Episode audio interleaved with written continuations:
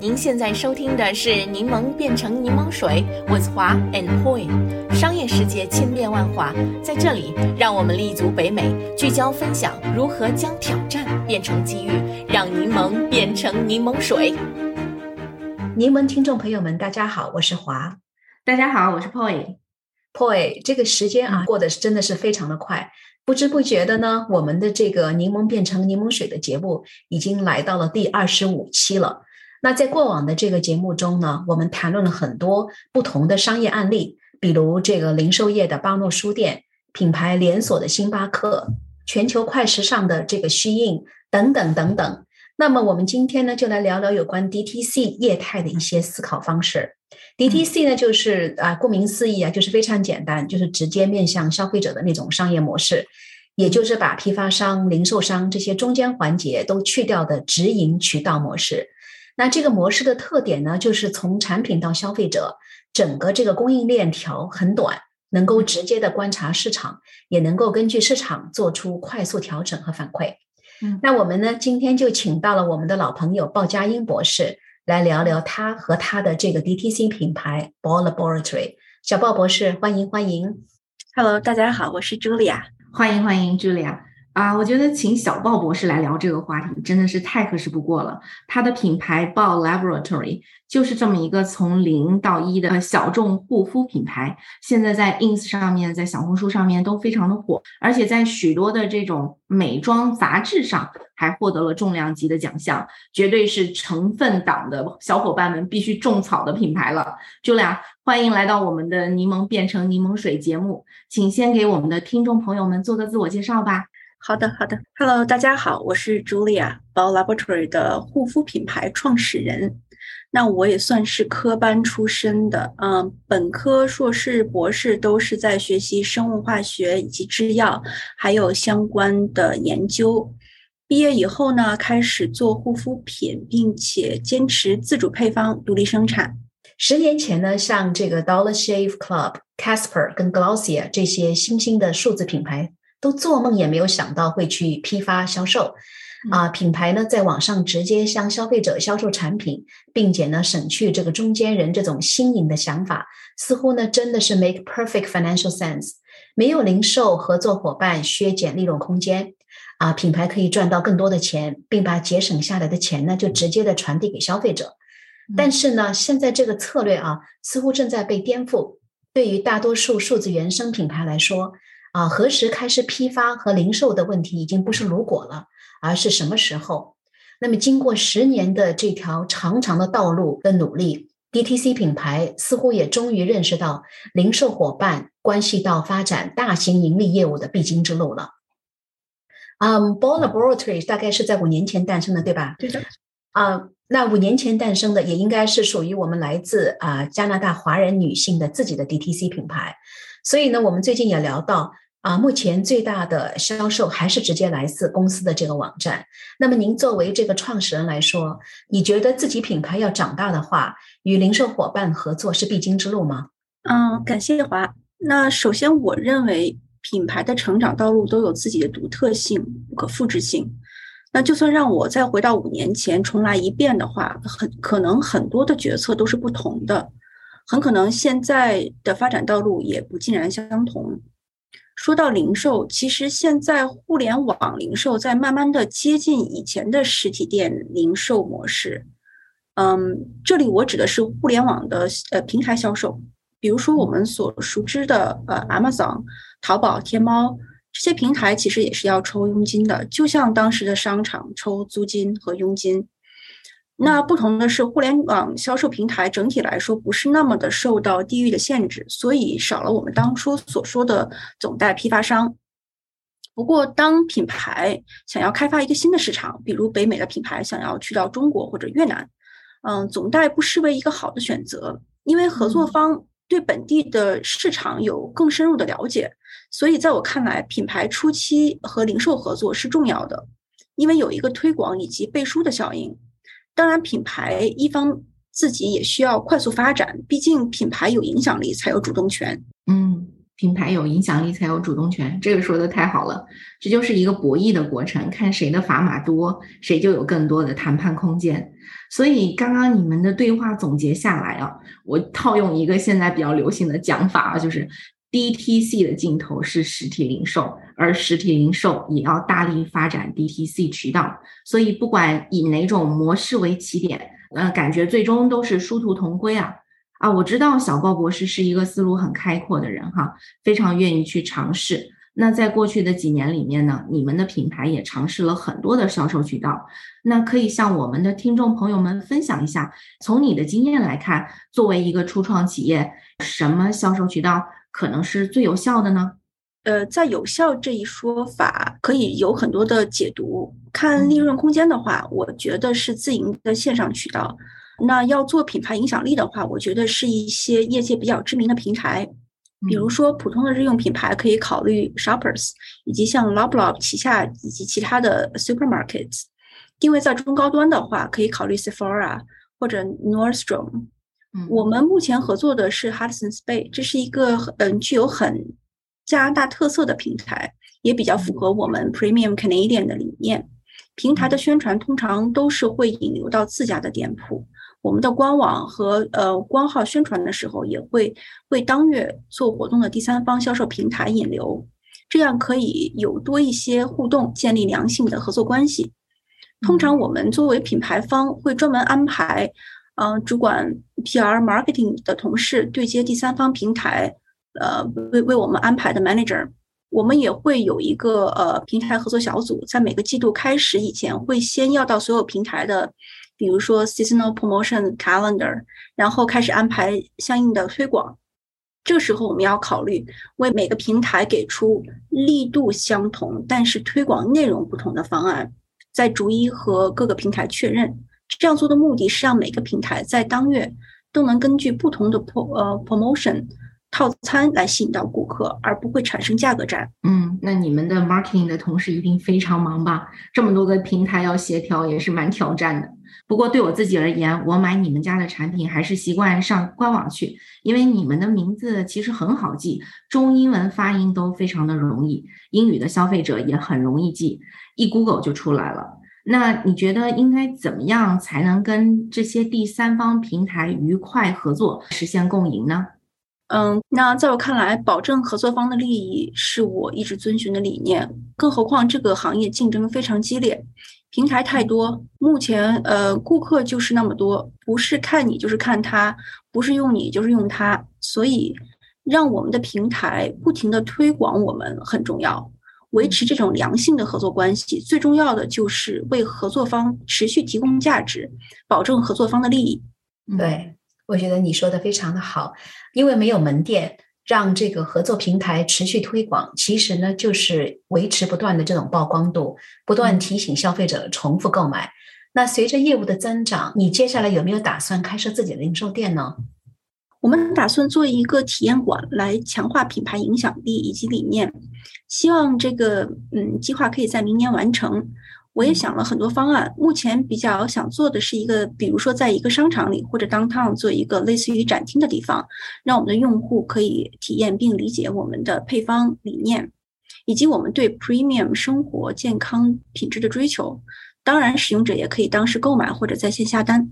嗯，那非常的期待啊！有体验馆的话，消费者对于这个品牌的认知会变得更加的具象。呃，不过这也是一个相当大的挑战啊，方方面面的挑战都有，加油加油啊！我知道 Bow Laboratory 这几年获得了很多项行业以及媒体的这种专业奖项。那作为一个华人在北美创建的 DTC 品牌，你觉得 PR 扮演了什么样的角色？重要吗？你是怎么样让 Bow 这个品牌引起主流媒体的注意的呢？那对于 D2C 的品牌来说，PR 肯定是非常重要的。这好像就是在申请工作，如果有一个公信力的人来做背书，用人单位也会更容易接受，因为我们在效用方面啊表现优异，这些权威的美妆媒体才能接受我们，愿意推荐我们，这才进入大众的视野，好像拿到了一张登台竞演的入场券一样。至于怎样引起主流的注意，嗯，PR 这一方面的工作我是有参与的，不过不是主导。就我而言，做 PR 是要有 sense 的，这方面的感知力要很强，很重要。什么样的媒体如何接触，有的时候是只可意会的。想要做好自己的定位，然后去联系能和自己定位产生共鸣的媒体杂志，并且不断的去完善跟进，是最重要的。简单来说，认清自己，做对选择，完了就是不断跟进。还要补充的一点就是，敢于接受失败，并把问题细分，逐一落实，不放弃。对，小高博士，你在这个 PR 方面的努力啊，我真的是有目共睹的。啊，希望以后有机会啊，也向你学习一下。啊，真的有很多东西也可以让我们学习。啊，那记得呢，我们三年前交流的时候，我就当时说了一句话，我说 Ball Laboratory 的这个主要精力应该花在 marketing 上面。这个 product 虽然重要，但是呢，所有直接与消费者挂钩的品牌 marketing 更是至关重要。那么现在三年过去了。你觉得你是如何平衡 marketing 与 product 之间的关系的呢？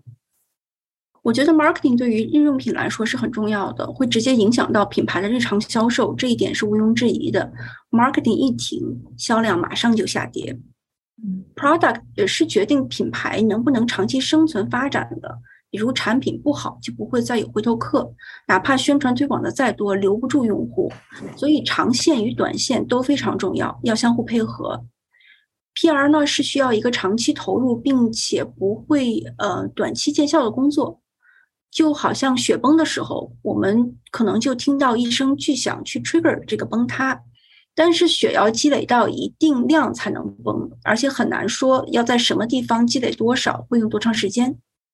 嗯，你说的没错，能把钱花好，绝对是一件考验能力的事情。我知道咱们的品牌和很多网红都有合作嘛。那你觉得与什么样的网红合作是最有效的呢？那作为一个这个橱窗品牌，你是怎么样跟他们联系，然后建立这种比较好的合作关系的？嗯，作为线上销售的日用品牌，与网红，也就是我们所说的 influencer 的合作是必不可少的每日功课。区别于传统的打广告，influencer 作为意见领袖 KOL。有各自的风格方式，如何沟通、学习，把双方优势最大化是合作的重点。嗯，通常我们会和对方的商务对接，发产品试用，然后最终确定合作细节。对于任何合作，我还是觉得想要有好的长期关系，需要持续不断的提供价值。嗯，有道理。嗯。没有见过小豹博士的朋友可能不知道啊，她本身就是一个皮肤状态超好的洋气美女，不愧是做美妆的，自己一站出来那就是事事胜于雄辩啊。当然我知道你本人个性低调，不太喜欢把自己过多的曝光在大众的面前。不过我觉得你真的很有做网红的潜质，考虑考虑给自己的品牌带货。说回来哈，对于豹。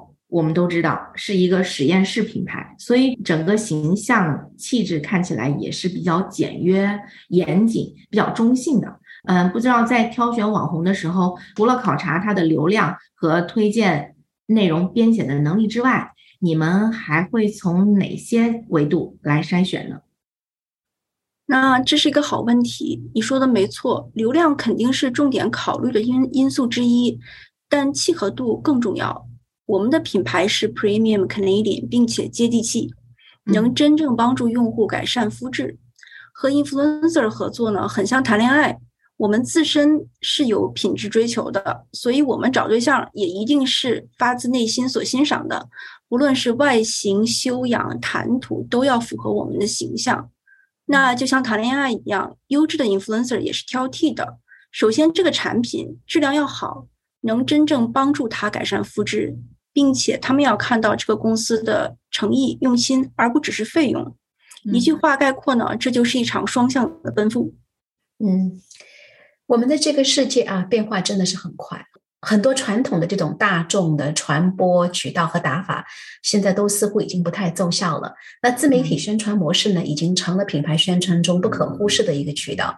我知道豹这个品牌呢，不仅仅是在北美很受欢迎，在中国也受到很多消费者的喜欢啊。那你能不能为那些想要进入中国市场的品牌分享一下，对于一个来自加拿大的中小品牌，如何才能最有效的进入中国市场呢？那首先产品要有效，这个是最基本的。小众品牌在没有很多资源的情况下，要确保能留住顾客，因为 marketing 的费用占比是很高的。顾客因为推广买了一个产品，用了没有什么效果，就不会回购。让顾客用一瓶能看到效果，才有回购的可能。联系一些本地的代理，可能利润空间会比较低，但是代理可以比较快的进入市场，做品牌露出。嗯，然后就是利用政府资源，加拿大政府对于出口是有很多帮助的，能联系到呃当地的 Trade Commissioner，可以帮助小企业快速对接到有潜力的合作方。嗯，有道理。说了那么多关于你公司的事情，那我们再聊几句关于你自己好不好？呃，作为一个 founder 哈，你是科学家出身嘛？这几年一步步把自己的品牌越做越大。那么在这个创业的过程当中，你觉得这几年你个人最大的成长是什么？学到最多的是哪个方面？那我现在的心态比以前好了很多，学会了遇事不要慌。比如说以前我会做很多的 micromanage。就在每一件事情上面都跟进的跟得很死，然后把大家都搞得很疲劳。现在我觉得有的时候放手一下，同事都能做得很好，而且适当的跟进进度，让每个成员都能松口气，调整好状态，工作反而比较有效率。我也能腾出来多一点的时间来思考公司的发展，然后帮公司去找到更好的资源。最重要的成长呢，那应该是可以更深入的思考，帮助自己看到问题的本质，从而做更好的决策。嗯，不错不错。那你可以为我们的听众朋友们分享一下你的 role model 吗？那你最 respect 的品牌是什么呢？那其实我没有一个 role model，虽然很多人很多故事给了我各种各样的启发，也有很多值得我尊敬的地方。不过我还是觉得每个过程以及心态都是不可复制的。我会更加的 focus 在自己的身上。嗯，很难说我最 respect 哪一个品牌。不过强生一直是一个我非常欣赏的品牌，因为他们由个户起家，啊，逐渐发展到保健、制药、生物科技，并且持续支持科研回馈社会。